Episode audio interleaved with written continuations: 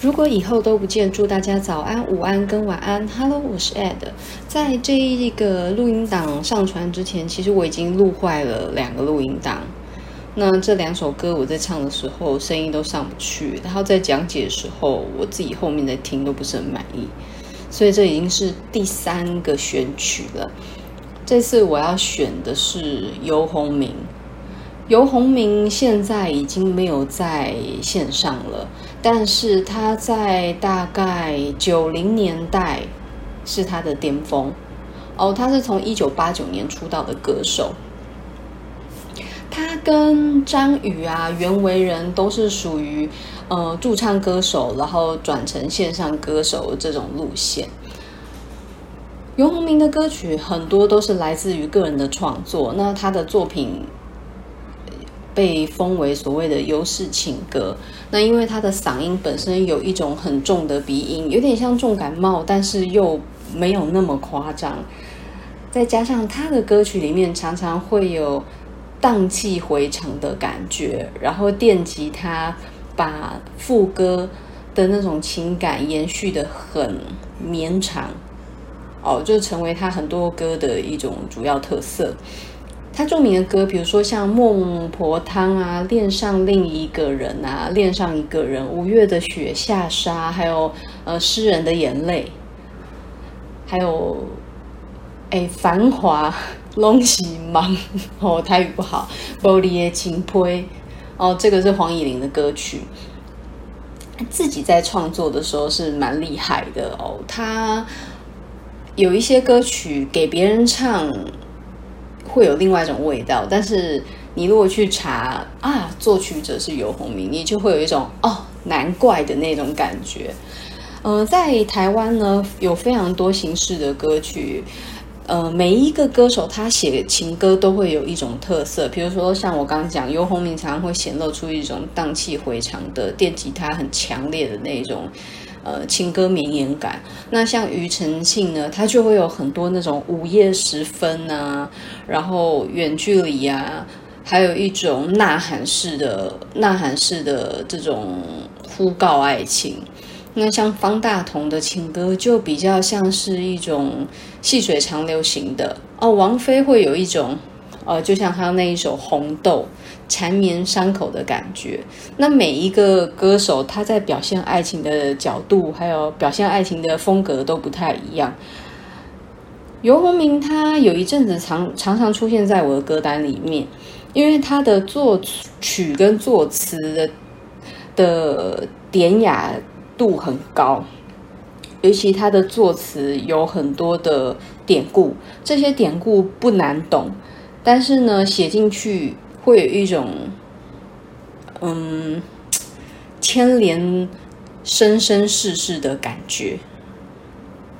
那今天要介绍这首歌是《孟婆汤》哦。原本要选的楼下的那个女人，我觉得在唱的话，可能以我的嗓音。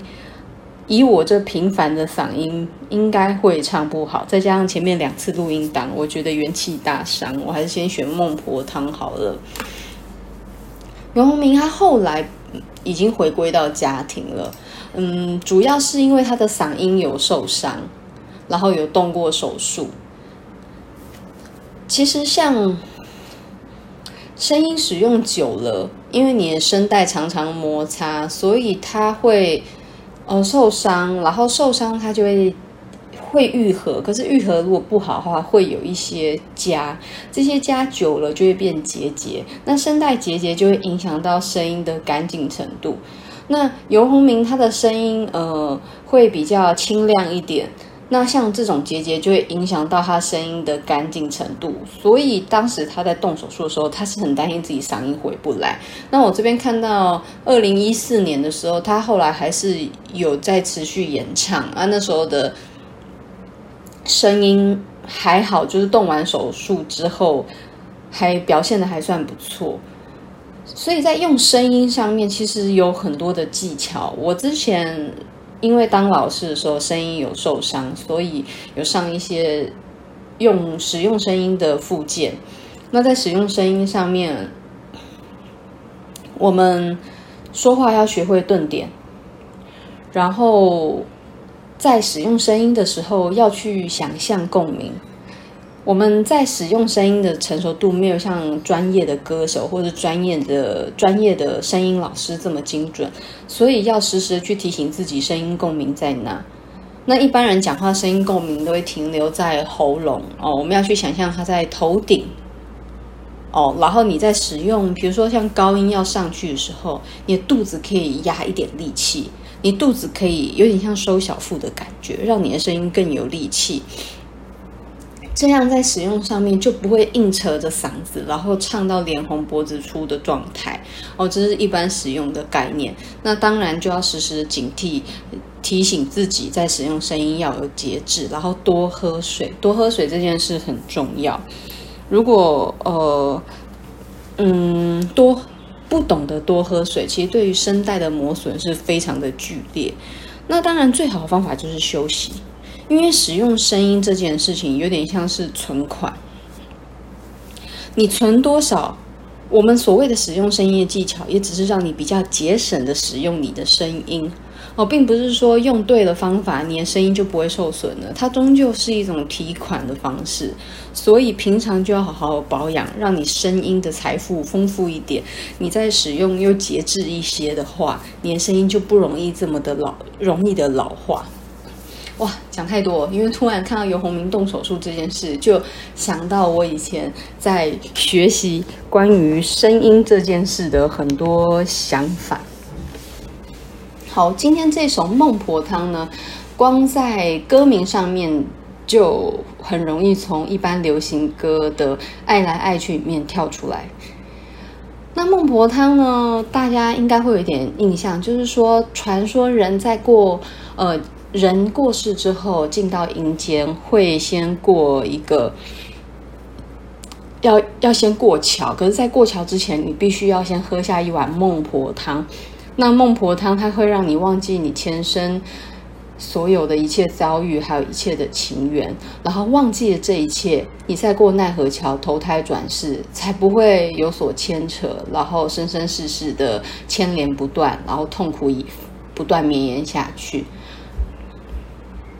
那孟婆汤说到底，它就是忘记的意思哦。有有有人就是把整个呃阴间的世界写得很巨细靡遗，什么忘川啊、奈何桥啊、孟婆汤啦，然后为阴间的一切事情都冠上一个名字，让那个世界除了除了阴森之外，还多了一些凄美。好像仿佛你走进了那个世界里面，你前你这辈子的一切情缘，都会在那个世界里面被彻底的画下一个句号。那一首歌，他用“孟婆汤”这三个字作为他意象的表现，那可见他要显示的就是对于爱情想要忘记又不敢忘的那种伤痛。一段感情会让你想忘记，就是因为它带给你痛苦。但是之所以会痛苦，就是因为你付出。很深。那常常有人说情深不寿，也就是说，当你用情很投入的时候，往往的对于我们的心还有身体，对于我们所有健康都会有影响。因为，呃，大家有没有听过心病？哦，有没有听过心碎综合症？哦，在遇到巨大的分离还有情感伤痛的时候，心脏会因此受损，这在医学上是有证据的哦。但是，就算知道了这些，我们真的会因此去控制自己的感情吗？其实真的很难哦。在明朝的汤显祖，他有个很有名的作品，就是《牡丹亭》。那《牡丹亭》的故事有一点扯，但是，嗯，扯得让人觉得。他把感情里面很多比较极端的表现做到了每个人都能理解的程度。那里面的女主角杜丽娘梦到了她喜欢的人，然后梦到了一个从来没有见过的人，可是因此爱上他，然后不断的梦到他，甚至呢还把他画下来，然后就这样心碎而死，然后死了之后。呃，她后来梦到的这个男人呢，哎，却呢让他从死亡之中复苏起来，很扯的剧情。但是里面有一句话很重要，很重要哦。你会在很多电影解说，还有很多的一些比较文艺性质的作品里面看到这句话：情不知所起，一往而深。生者可以死，死可以生。感情呢，不知道从什么时候开始产生，但是一旦投入下去，就无法自拔的陷入其中。这个感情的力量，活着的人可以因此心碎而死。但是死的人也能因为这份爱而得到重生哦，这是非常极端的说法，但是他的确把人对于感情的向往，还有感情能召唤的生命能量写得非常的具体。那今天这首歌呢，简单为大家唱一下哦。如果真的有一种水可以让你让我喝了不会醉。那么，也许有一种泪可以让你让我流了不伤悲。总是把爱看得太完美，那种豪赌一场的感觉，今生输了前世的诺言，才发现睡意悄悄泛成了泪。我有升一点 key，因为。第一段的 key 刚好在我的低音边缘，我会唱的变成这样。如果有一种，就会变得非常的低。好，那它开头，如果真的有一种水，可以让你让我喝了不会醉，它这里很有趣哦。真的会让人醉的是酒，那你活在一个连喝水都会醉的状态里的话，那个情感波动之大。你完全可以想象得到哦。那么，也许有一种泪可以让你让我流了不伤悲。眼泪除了喜极而泣之外，大多数它最大的载体就是悲伤。怎么样的泪水可以让彼此流下都不会感到伤感呢？这都是一个疑问，然后都没有答案。同时呢，这两句话也展现了唱歌的人他现在所处的状态是喝水会醉、流泪伤悲的状态，总是把爱看得太完美，好像每一次的爱情都值得你奋不顾身，然后勇敢一次，哦，豪赌一场的感觉。可是呢，在这辈子，又又像前辈子一样，错过了彼此。哦，他说今生输了前世的诺言。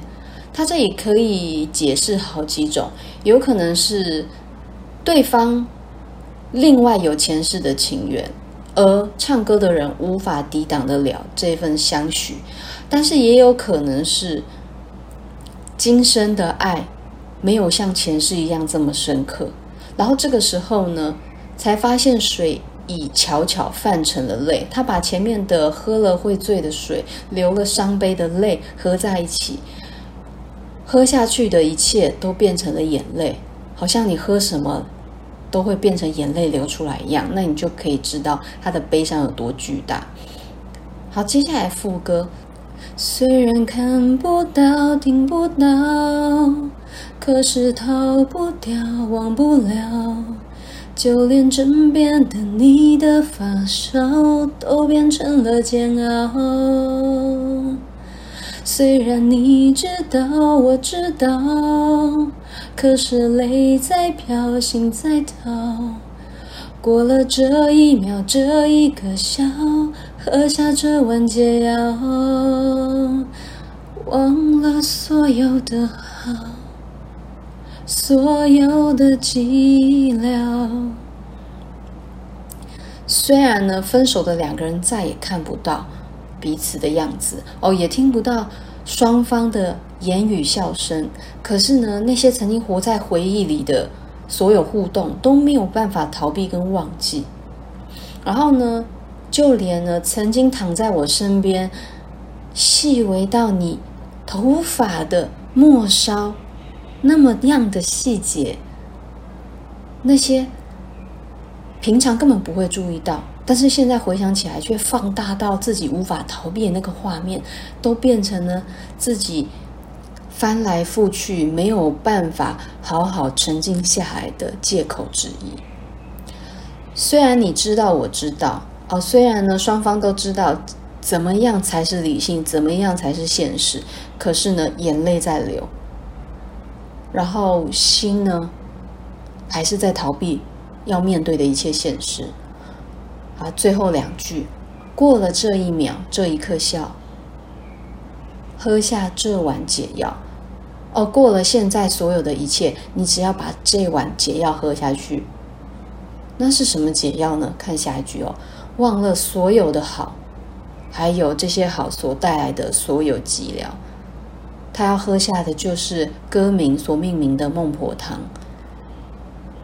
那他这整首歌呢，他都没有去提到孟婆汤是什么，等于说呢，歌名叫孟婆汤，那这整首歌就在诠释什么叫孟婆汤。孟婆汤是在什么时候才会被人所需要？他讲的就是这种极度伤感的状态。游鸿明的作品哦，普遍来看哦，他非常多有名的歌曲。几乎都是由林立南这个作词人替他写的作品哦，包含一天一万年呢、我想你在每天，强过在世上的一万年哦，还有五月的雪，五月的雪下得如此凄美，还有下沙，天空在下着沙。也在笑我太傻，还有楼下那个女人呢？诗人的眼泪啊！哦，不能再唱下去，喉咙不行了。这几首什么台北寂寞不，几乎都是林立南写的。我觉得林立南在搭配游鸿明的曲，搭配的非常的恰到好处。呃，同时呢，都有一种都市阴冷感。但是他跟这个陈奕迅的都市病感觉不一样。陈奕迅那种都市病是有一点点，嗯，笑看人生的那一种逗趣。哦，他的陈奕迅的悲歌有时候唱起来悲，很悲，但是呢，仿佛在最悲之中，你又可以抽离起来，然后看着那些人们，觉得哎呀，真是可笑啊，这些人哦。但是自己也是其中一个，是这种感觉，有一种舞台剧，你是观看者也是被看者的角度。可是游鸿明的他的都市感呢，更多的是把你一起扯进深渊里的那种 feel 哦。呃，他这整很多作品，我我觉得最有趣的是楼下那个女人，楼下那个女人的歌词哦，几乎都是在讲故事，而且那个故事很有趣，她是在。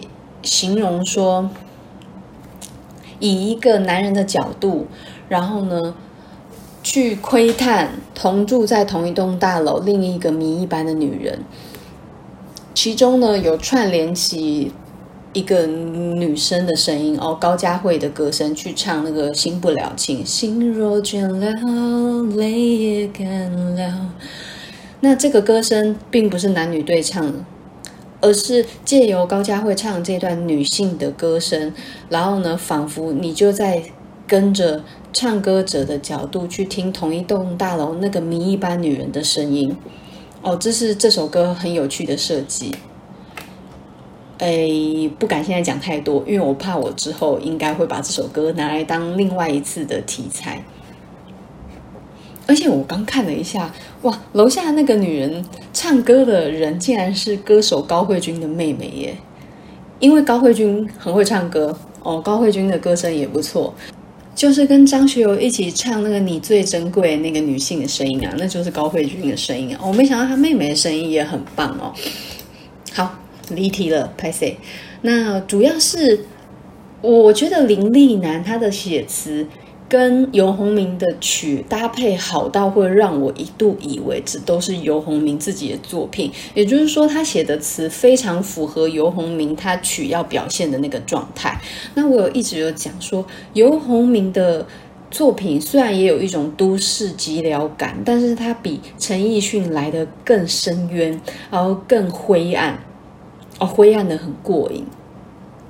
你可以听着他的歌，把自己缩在自己的房间里面，然后就一直听，一直听，一直听，然后你也不想走出来。可是陈奕迅的歌不太一样，他你会在房间自己唱得非常的开心。然后唱到后面会觉得哇，我真傻，就是那种感觉。游鸿明的歌不会让你唱一唱觉得哦，我好傻，然后想开，不会。但是痛得很过瘾哦，这是我个人的感觉。哎，游鸿明的歌曲在艺术成就很高的是那首《诗人的眼泪》。那《诗人的眼泪》呢？这首歌的歌词非常的复杂。然后里面呢，把李后主，就是“小楼昨夜又东风，故国不堪回首月明中”的这位李后主的感情故事写进去，而且写得极好。但凡你对文学有点喜欢的人，尤其对古典文学有兴趣，听到这首歌应该会把玩一阵子哦。我上次把它 po 在脸书上，几个中文系的都回复。他们很喜欢这首歌哦，我也很喜欢。那也因此呢，这首歌的出版之后，就让很多人把它定位成这种情歌诗人的一个定位哦。哎，游鸿明这样讲一讲，讲的非常的多哎。我觉得下次就开始专题可以走向对于歌曲之外的诠释，比如说对于歌手本身特色的。呃，阐释啊，风格的讲解，那下次我们就来试试看好了。那今天这一首游鸿明的《孟婆汤》算是一个入门的歌曲，在品味所谓的中国曲风，因为现在中国曲风太容易去讲究刻意的中国曲风，但是游鸿明的他把所谓的中华文化画进歌里面的时候，你会觉得。古代的人的心跟现代人的心其实是一样的哦，古今的心情是一样，不会让你有一种哎被拉进另外一个时空的感觉，而是在他的歌曲里面，古代跟现代其实是串联在一起的，没有违和感。你虽然呢有很多古典的元素，可是其实你也身在这个时空、这个情感当中哦，那个感觉是这样的。好，今天就先这样喽。拜拜。